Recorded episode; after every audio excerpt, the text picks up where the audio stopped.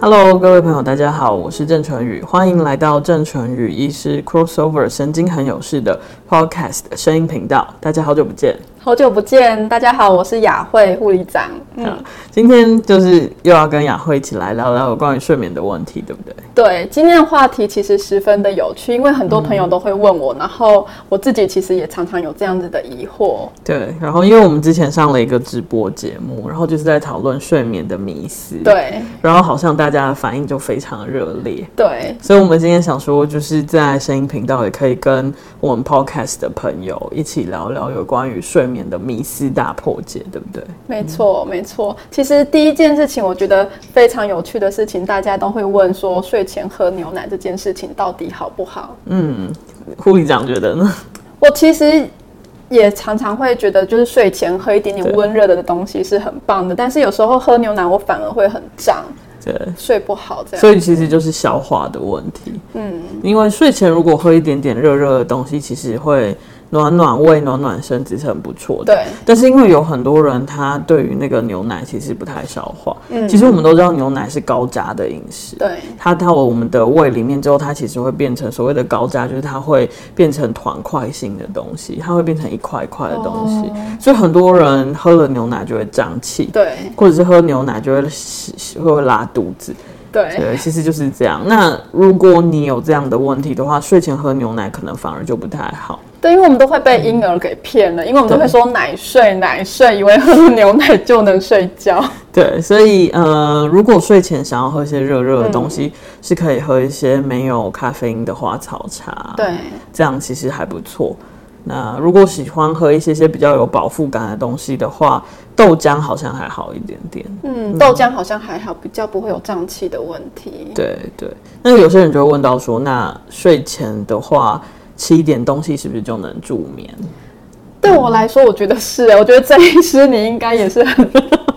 很喜欢睡前吃东西，是不是？对，因为其实睡前吃东西真的会有一种满足感。对啊，那种怀着那种很很满足的心情睡觉，也会睡做一个很好的梦。对，所以其实是没有不好，只是说可能不要呃吃饱就马上躺上床，可能稍微休息个二三十分钟。对那另外就是说，睡前如果吃的时候，真的是不要吃的太胀了，对就是吃小小吃就可以了，吃个五六分饱，然后。选择的东西，我觉得也是尽量，我们就是会建议大家不要选择辣的或油的，对因为这样是比较难消化。所以有时候你这样反而变成到最后你，你好像躺上床觉得舒服，可是到最后胀气或者是胃很难消化，你反而会睡得很不好。对，我觉得食物的选择反而还蛮重要的。嗯，对。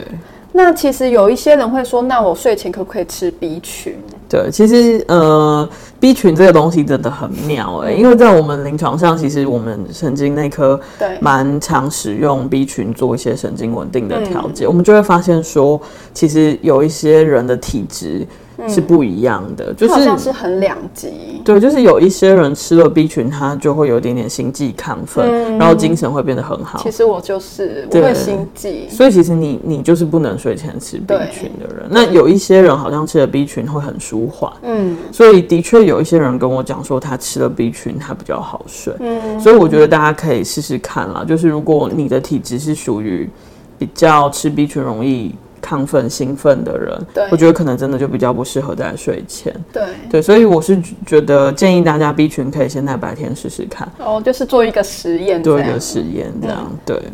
那就是其实有一些些人会问说，那我睡前洗热水澡是好的吗？嗯，睡前其实呃洗热水澡，好像身体热热的循环不嗯错，也是挺不错的。对，所以很多人都会习惯这样做。对但是就是呃，我我们也会想要建议大家，如果呃这样做是很好，但是尽量就是跟吃东西的道理是一样的，就是。嗯，还是要隔一点点时间。对，就是可可能，譬如说，最好最佳的是一到两个小时。嗯，对，洗完澡一到两个小时。那原因是因为其实我们洗澡的时候，有时候我们洗完热水澡，身体还是会比较热跟比较燥。对对，所以我们还是会希望呃，经过一两个小时之后，我们有时候身体就会冷静下来，就是我们所谓的 cool down，就是冷静。冷静了之后，其实身体温度比较呃跟室温差不多，常温的时候，那个时候你其实入睡会比较方便。所以大家其实只要简单的记住一个重点，就是对嗯不管吃东西还是洗澡，尽量在睡前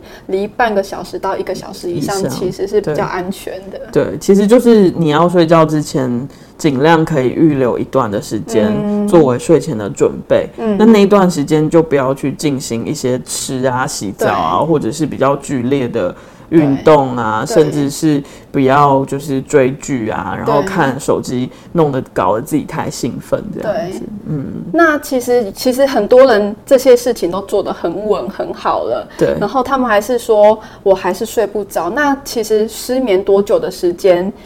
以上才会真的说，哎、已经到了必须要正视的程度了？对，比如说如果在听 podcast 的朋友有对睡眠不好、浅眠或失眠的问题的话，我们都会建议大家尽量就是帮我们刚刚说的一些生活作息、饮食习惯，嗯，或者包括运动的习惯做好之后，发现说如果都还是不行的话，对就可以寻求医生的帮忙。对那其实我们在问诊的时候，会比较能够仔细的了解说你的睡眠问题到底是属于哪一型的，因为睡眠的失眠的问题其实还有分很多型，对有入睡的问题，有浅眠的问题，中间做梦频尿的问题，或是早醒的问题。嗯，那这每一种不同类型的失眠，其实我们会用药治疗或处理的方向可能都稍微不太一嗯样。对，那呃，如果你简单的评断就是一星期如果有三天以上的失眠，对然后这个状况超过三个月，对这其实这就是蛮准确的，你应该是有慢性失眠的问题。嗯，那我觉得最好就要治疗。嗯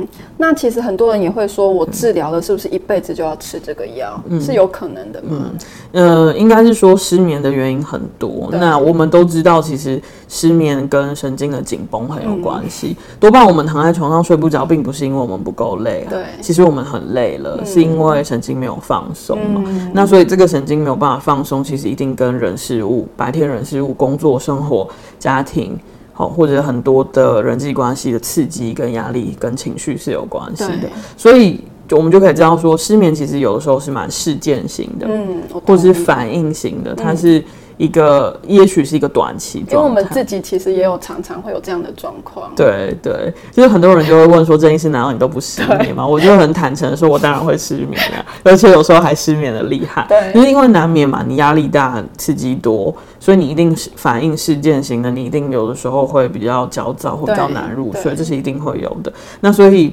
其实失眠的治疗也会因着这些状态去做时间的改变，嗯，哦，比如说你这个事件型如果是比较需要久一点点的时间解决的对或适应的对，那当然用药的时间就会稍微长一点点。那原则上，所有所有，其实不管是失眠或疼痛，任何的神经调节药物的使用方法都是渐进式的。嗯，所谓的渐进式就是它会渐进式的调药跟加药。所以不是说我吃了药，我睡得好了，我隔天就不要吃了。这样对，同样的，它也必须要在稳定之后用渐进式的方式减药跟停药。那这边就有一个重点啊，就是嗯对刚才雅慧问，就是说，难道吃了就要一辈子吃吗？嗯就其实不是这样子的、啊，因为等到你比较状况稳定的时候，我们一定会试着慢慢的减药跟停药。对对，所以实际上我们临床门诊很多病人也都是吃一段时间比较好了，嗯我们就减药或停药的嘛，这都大有人在。对。那其实就很有很多人会，就是有、有提供一些秘方说，哎、他吃了褪黑激素好像会好睡一点点。那它是安眠药的一种吗？